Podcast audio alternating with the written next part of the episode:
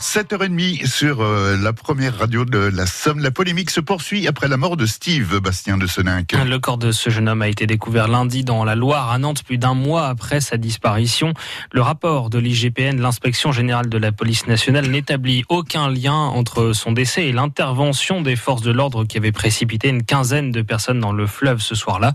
Mais le syndicat SGP Police conteste les conclusions du rapport. Philippe Boussion est le secrétaire régional du syndicat Unité SGP Police FO dans les Pays de Loire. Le rapport lui-même, euh, franchement, dessert la police nationale. Moi, je le dis clairement. C'est grossier dans le sens où nous-mêmes, on avait pris position, on n'a pas été auditionné. Euh, il y a plein de choses qui paraissent quand même très légères euh, par rapport à ce qui a été rendu comme conclusion. Et, c'est tellement grossier dans la volonté de disculper la police que forcément, ça va être inacceptable pour beaucoup de gens. Donc, je pense en effet que ce, ce, rapport dessert la police nationale et avant tout mes collègues. Et d'ailleurs, l'IGPN, par grand miracle, disculpe tout le monde dans la hiérarchie, charge la mairie, mais par contre charge mes petits policiers, les petits policiers de terrain, les soldats, parce qu'il y a eu deux coups de matraque de données. Et que là, il va falloir enquêter parce que là, il y a une faute grave. Franchement, c'est pas sérieux. L'inspection générale de la police nationale devait s'interroger sur une question. Est-ce qu'il était pertinent, oui ou non, d'intervenir? Est-ce qu'il était légitime d'intervenir? Oui. Est-ce que l'usage de la force était pertinent? Non. Demain, des rassemblements sont organisés un peu partout en France. À Amiens, ce sera à 15h, place Gambetta, à l'appel de la Ligue des droits de l'homme et de plusieurs syndicats. À Nantes, la préfecture a préféré interdire tout rassemblement par crainte de violence.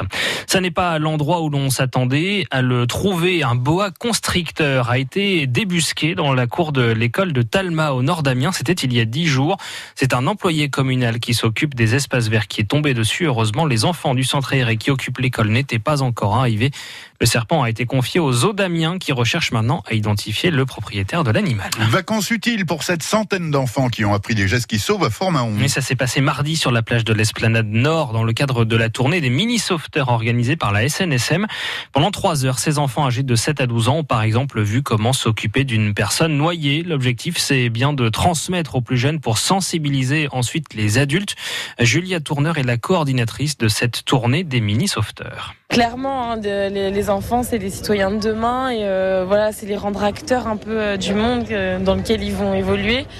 Et oui, en effet, puis ils ont un impact fort sur les parents. Ils se rendent compte, enfin, on se rend compte aussi que les enfants transmettent à leurs parents, donc ça, ça peut créer des envies de se former. Enfin, moi, ça fait dix ans que je suis sauveteur en mer. La, hum, la plupart du temps, les gens pensent qu'il n'y a pas de danger, et c'est là où c'est compliqué. Et il faut toujours être assez sensible et alerte. Les courants, ça peut entraîner sans prévenir.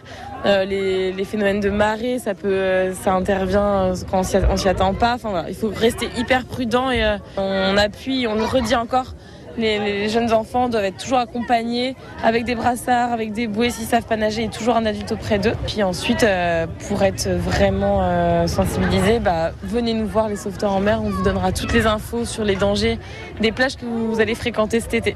Et ces gestes qui sauvent permettront peut-être de baisser le nombre de noyades accidentelles en France. Une étude de la SNSM en a relevé près de 1650 au cours de l'été dernier, dont 600 chez les moins de 13 ans. Et puisque l'on parle de noyades, justement, soyez très prudents sur la côte Picarde. Ce sont les grandes marées ce week-end. Ça va durer jusque lundi. Hier, justement, deux mamans, leurs cinq enfants âgés de 4 à 5 ans et un bébé ont été surpris par la marée montante sur la plage de la Mai, au Crotoy. Ils ont été secourus par deux cavaliers de la brigade à cheval qui patrouillent tout l'été dans la baie.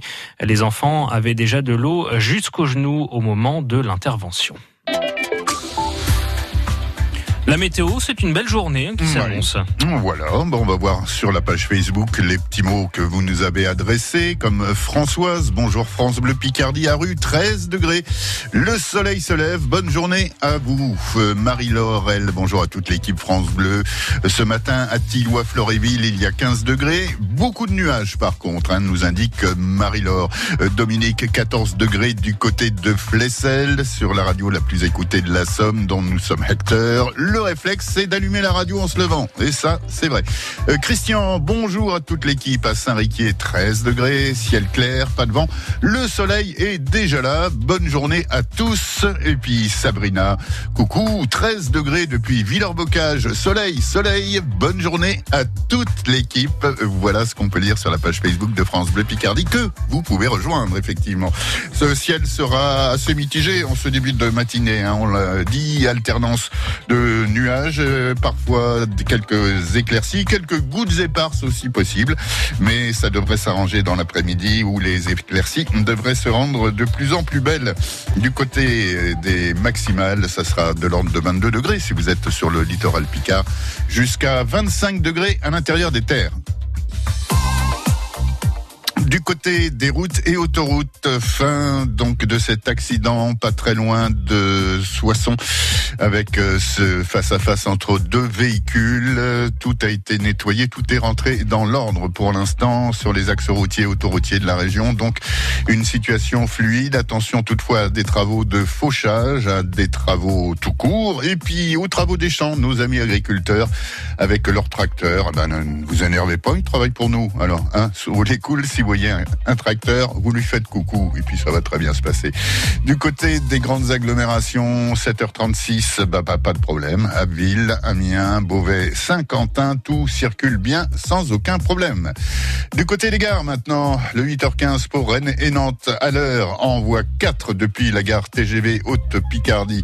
Le train pour Calais est finalement parti avec ses 10 minutes de retard depuis la gare d'Amiens. Les prochains trains a priori sont à l'heure, à savoir 7h38 pour Lille, 7h38 pour Paris-Nord et 7h49 à destination de Saint-Quentin. Et puis depuis la gare de Beauvais, là encore, pas de soucis, c'est à l'heure.